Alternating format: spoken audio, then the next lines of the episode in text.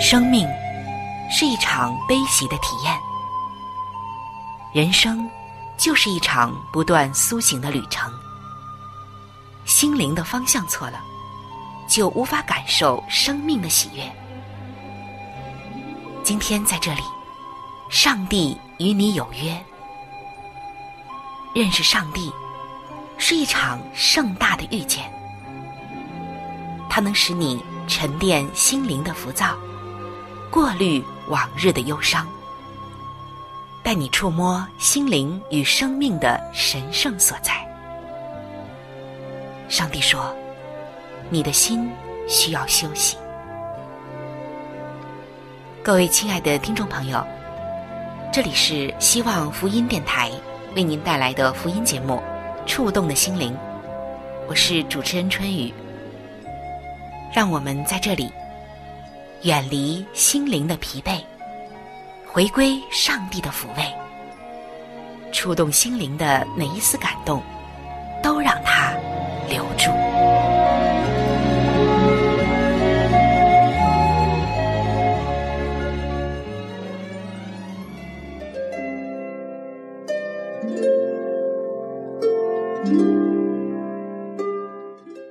各位亲爱的弟兄姐妹。在圣经当中，有一个女子，上帝给予她非常特殊的地位。她就是莫大拉的玛利亚。她没有所罗门一样的智慧，也没有拔示巴一样的美貌，更没有撒该的财富和强壮的身体。她的名气也不是世人所羡慕的那种属世的伟大，甚至，他曾经一度特别的遭人唾弃。那么，是什么使得玛利亚显得特别呢？因为在他的身上显示了三种值得称颂的美德，那就是伟大的爱、执着的忠诚以及完全的献身。他要带给我们的福音就是：这所有的一切，都源自于一个曾经肮脏破碎的生命。今天，如果你也有着自己的软弱，和不堪的回首以及往事。当你像他那样遇见耶稣之后，你就可以重新得到洁净与更新。我们也能够像玛利亚那样，从不幸的耻辱走向感恩与颂赞的高歌。让我们一起走进一位牧师为我们带来的莫大拉玛利亚的福音。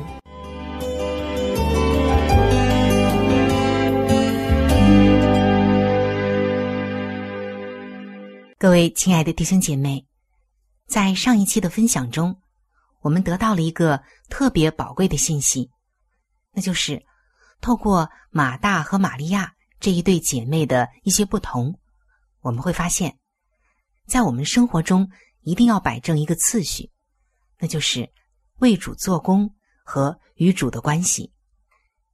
这第一要紧的是与主的关系，只有。你和主的关系好了，你为主所做的功才能带着属灵的能力。当我们像玛利亚那样在主脚前与主亲近、聆听主道的时候，我们的心、我们与主的关系都更加的亲密。而说到与主的关系，首先就是聆听主道。今天就是我们每一天都要来读圣经。这是我们最宝贵的属灵的粮食。早晨一起来，当一切的纷扰还没有进来，就是最好的灵修时光。正是我们领受清晨玛纳的时候。清晨是认识上帝的最好时辰。上帝在每日供应玛纳的恩赐上，将此深深印在以色列人心中。天使的食物清早从天降下，每周六天，如此四十年。如果等待太久才去收取，玛纳就会因沙漠里太阳发热而蒸发了。出埃及记的十六章二十一节，他们每天早晨按着个人的饭量收取，日头一发热就消化了。同样的，如果我们等待太久才去灵修祷告，那么一天的忧虑与压力就会在主以先先占据了我们的注意力。我们越是忙，要做的事情越多，就越需要花时间祷告。我们就别让玛纳蒸发了吧。我们的榜样耶稣就在清晨祷告。马可福音一章三十五节。次日早晨，天未亮的时候，耶稣起来，到旷野地方去，在那里祷告。著名的布道家斯布真说得好：“清晨是一天的门户，需要用祷告来防守。它是线的一头，另一头系着一整天的活动。”因此，需要紧紧的绑在祷告上。如果我们感知到生命的庄严，就应当对生命的清晨更加谨慎。从被窝里跳起来就忙碌，而不等待敬拜的人，就像没有穿衣服、没有洗脸一样欠妥；也像没有装备武器、枪矛就冲进战场上的人一样不明智。愿我们在荒漠的热气来临前。在一天的重担压迫前，都先沉浸在与上帝交往的温柔从流中吧。所需的灵粮与身体的饮食一样重要。如果我们因为工作要迟到，必须在一碗葡萄干麦粥和个人灵修中做出选择。许多人也许都觉得尽可能牺牲掉与上帝相处的安静时辰。纤维对我们的身体健康固然重要，但当试探来临时，它并不能保守我们远离罪。约伯记二十三章十二节说：“他嘴唇的命令，我未曾背弃。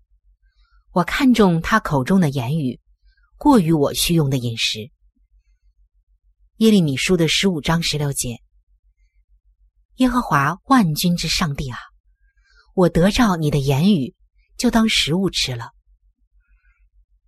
当我们祈求我们日用的饮食今日赐给我们时，这里所指的更多因为属灵的饮食，而非烘烤的食物。当耶稣在旷野受试探四十天禁食后，他对撒旦说：“经上记着说，人活着不是单靠食物，乃是靠上帝口里所出的一切话。”我们不能依赖别人给我们属灵的饮食。成熟的基督徒必须学会烘烤自己的圣经面包。你如果曾去过黄石国家公园的话，也许在大门口的管理人员就给你一张纸，用大写字印着注意事项，请不要喂熊。但是车还没有开到公园中心，就看到。到处都有人在喂熊。一位游客就问管理员：“为什么需要印注意事项和路标告示呢？”管理员回答说：“游客们只看到眼前啊。”他讲述了在冬天，公园的管理人员就要开着带后代云厨的车子，把冻住的熊尸体拉走。那些熊被饿死了，因为他们无法自己觅食。他们如此习惯于吃好心的游客们喂的炸圈饼和点心，以致失去了创造主所设计捕猎真正食物的能力。当冬天公园关门的时候，他们只能靠自己，便饿死了。我无意解释，但圣灵的饮食。似乎不但给了耶稣属灵的能力，也加增了他的体力。约翰福音四章三十一到三十二节说：“这期间，门徒对耶稣说：‘拉比，请吃。’耶稣说：‘我有食物吃，是你们不知道的。’以利亚吃了天使预备的属天之粮，就得了超能的体力。”列王记上十九章七到八节，耶和华的使者第二次来拍他，说：“起来吃吧，因为你当走的路甚远。”他就起来吃了喝了，仗着这饮食的力，走了四十昼夜，上了上帝的山，就是何烈山。早点起来，多与上帝亲近灵修，这样你也会发现，一整天来体力和脑力也增强了。要抵挡每日攻击我们的试探，就需要耶稣所使用的秘密武器，就是在以弗所书六章十七节中说的：“拿着圣灵的宝剑，就是上帝的道。”一位母亲和她三岁的女儿正坐在车里，这小女孩忽然把头凑到妈妈胸前听：“你在做什么？”妈妈问。“我在听耶稣在你心里面做什么呢？”女儿回答说。“那么你听到什么了吗？”这天真的孩子抬起头，眼里非常迷惑，说。我听到好像他正在煮咖啡呢。我们基督徒不但拥有耶稣同在，直到世界末了的应许，而且耶稣也想要住在我们里面。我们该怎么用这应许呢？诗篇一百一十九篇十一节：“我将你的话藏在心里，免得我得罪你。”由于耶稣就是那圣道，也可以说耶稣自己就是那秘密武器。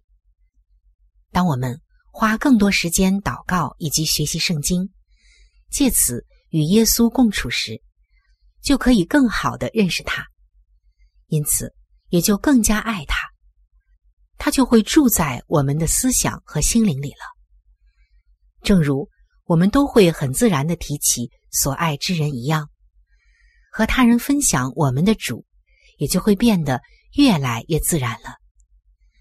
肌肉如何通过运动而增强？当我们与人分享耶稣时，自己的信心也就随之增强起来。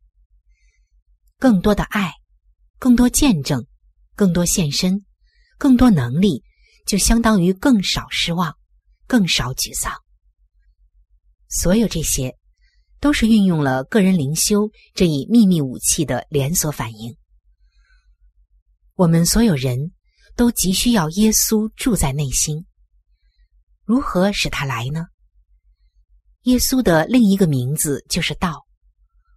通过读圣经，我们就直接邀请他住在我们的心灵里、思想里和生命里了。哥罗西书一章二十七节说。基督在你们心里成了有荣耀的盼望。在我早期的基督徒经验中，我遇到一个人，深深的将此真理印在我的脑海中。有一天，当我走在街道上时，听到他的三轮车在我身后吱呀停住了。在加利福尼亚棕榈泉的年轻人当中，哈罗德。这位弟兄真是个活的伟人。他是个七十岁的犹太基督徒，知道如何活出所谈论的来。哈罗德弟兄的一天从清晨四点开始，用两个小时学习圣经并祷告，接着就是几个小时在街上散发福音小册子，然后他就去医院，在那里当自荐传道士。他会到病房里看望病友，并分享一两处鼓励人的经文，全部都是凭着记忆的。他的声调中充满着喜乐，引用圣经时脸上发光，这些我都将终身难忘。我那时十七岁左右，是个刚悔改归主的基督徒，正奋力着要把曾经的嬉皮生活和东方哲学。从圣经真理中分离出来。事实上，我有点感觉自己做一个基督徒真失败。哈罗德弟兄那天早上一见我就打招呼说：“上帝所赐的一天多美呀！”哈罗德弟兄总是如此乐观。是啊，真是个好天气。我回答说。他察觉出在我的声调里少了点什么。道格，你屏住呼吸能坚持多久？哈罗德弟兄眨眨眼睛问我道：“多奇怪的问题啊！我记得在学校里玩的小游戏，屏着呼吸等待铃声，我做的颇在行。我对他这不着边际的问题感到好笑。如果我先大口呼吸几次的话，可以屏住四分钟。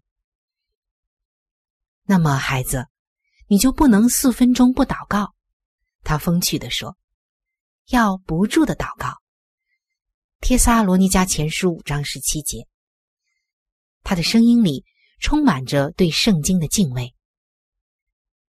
你多久吃一次东西呢？他接着问。现在我懂得他问题的方向了。一天大概两三次。我慢慢的回答。那么。那就是你该阅读默想上帝话语的次数了。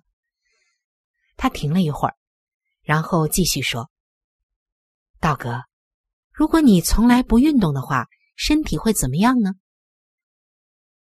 我想我会变得虚弱，肌肉松弛。哦，如果你不应用信心的话，也会是这样的。他说。他骑上车走了。侧过肩说道：“适用于身体的定律，也同样适用于属灵的健康啊。”我知道，哈罗德弟兄刚刚准确的指出了我最大的需要。我忘记了要像玛利亚一样坐在耶稣脚前，聆听他的话语。上帝的道是我们得着滋养的饮食，防御制胜的宝剑，并且是引导我们。进入永恒之国的真光，亲爱的弟兄姐妹，我相信我们每一个人在每一天都有自己要忙碌的事情，但我们越是忙碌，越不要忘记自己最大的需要。遗憾的是，我们往往忘记要像玛利亚那样坐在耶稣的脚前，聆听他的话语。如果我们一天不吃饭，身体就会一点劲儿都没有，甚至有的人真的是会饿晕的。而上帝的话语，更是我们属灵生命的宝贵粮食，一天不吃也会营养不良。今天，只有在每一天来领受他话语的滋养，我们的灵命才能够一天比一天茁壮，也才能够应对甚至是对抗每一天的挑战。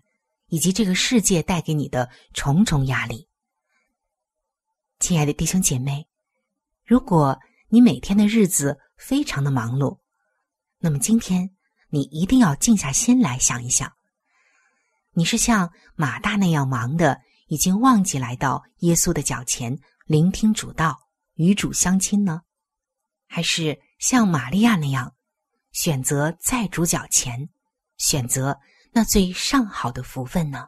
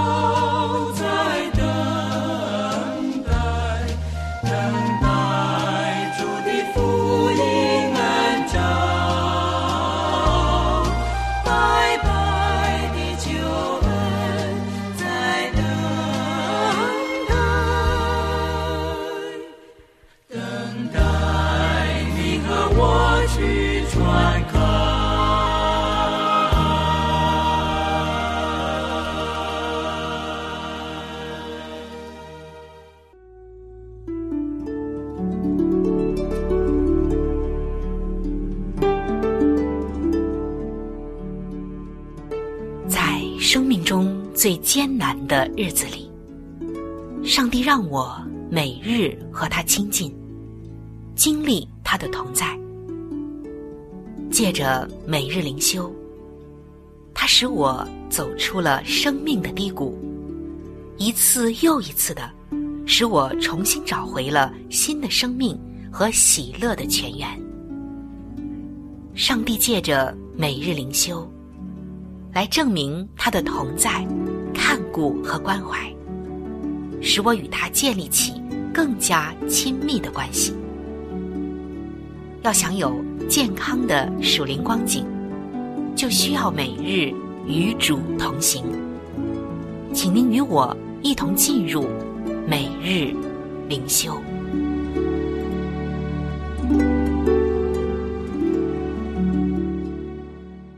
各位亲爱的弟兄姐妹，现在是每日灵修的时间。走进每日灵修，走进灵性的加油站，也走进上帝在每一天所对我们说的慈爱话语当中。今天每日灵修的主题经文记载在圣经以弗所书的四章十三节，得以长大成人，满有基督长成的身量。今天每日灵修的主题是迈向成熟。最近有一份调查，要求测试者确定自己已经是成年人的年龄。这些人用特定的行为作为自己迈入成人阶段的证据。有预算和买房子是成年人的首要标志。其他成年人的行为包括周一到周五。都煮晚餐，自己安排医疗预约，还有比较搞笑的，比如可以自己决定以零食当晚餐，或者是因为周六晚上不出去玩，能待在家里而感到兴奋。圣经说，我们应该奋力的迈向灵命成熟。保罗写信给以弗所教会，鼓励众人要长大成人。满有基督长成的身量。当我们的灵命还在做小孩子的时候，就很难抵御异教之风，常常会导致信徒之间产生分歧。然而，当我们对真理的认识日渐成熟，我们就更能够在主里彼此联合，共同连于元首基督了。上帝将圣灵赐给我们。好让我们能更全面的认识他是谁。上帝也装备牧者和圣经教师，来教导和引领我们，使我们的灵命更加成熟。就如同某些特征是身体成熟的证据，我们在主里的合一就是灵命成熟的证据。亲爱的弟兄姐妹，你如何让自己的灵命？持续成长呢？感谢我们慈爱的上帝，他是我们成长，也是使我们成熟的主。求他使我们看见，我们对他的认识还有哪些不成熟的地方，并教导我们能更加明白他的智慧。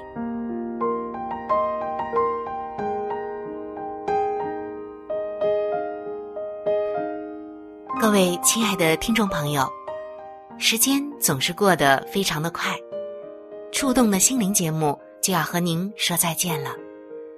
春雨渴望触动的心灵，能够触摸到您心灵深处最深的需要和渴望，也非常愿意能够和您成为最最知心的朋友。耶稣是我最好的朋友，也是你最好的朋友。我很希望能够把它介绍给您。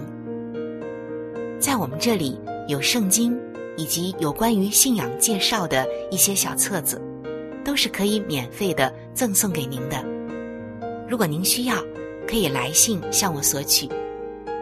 来信请寄：香港九龙尖沙咀山林道二六杠二八号。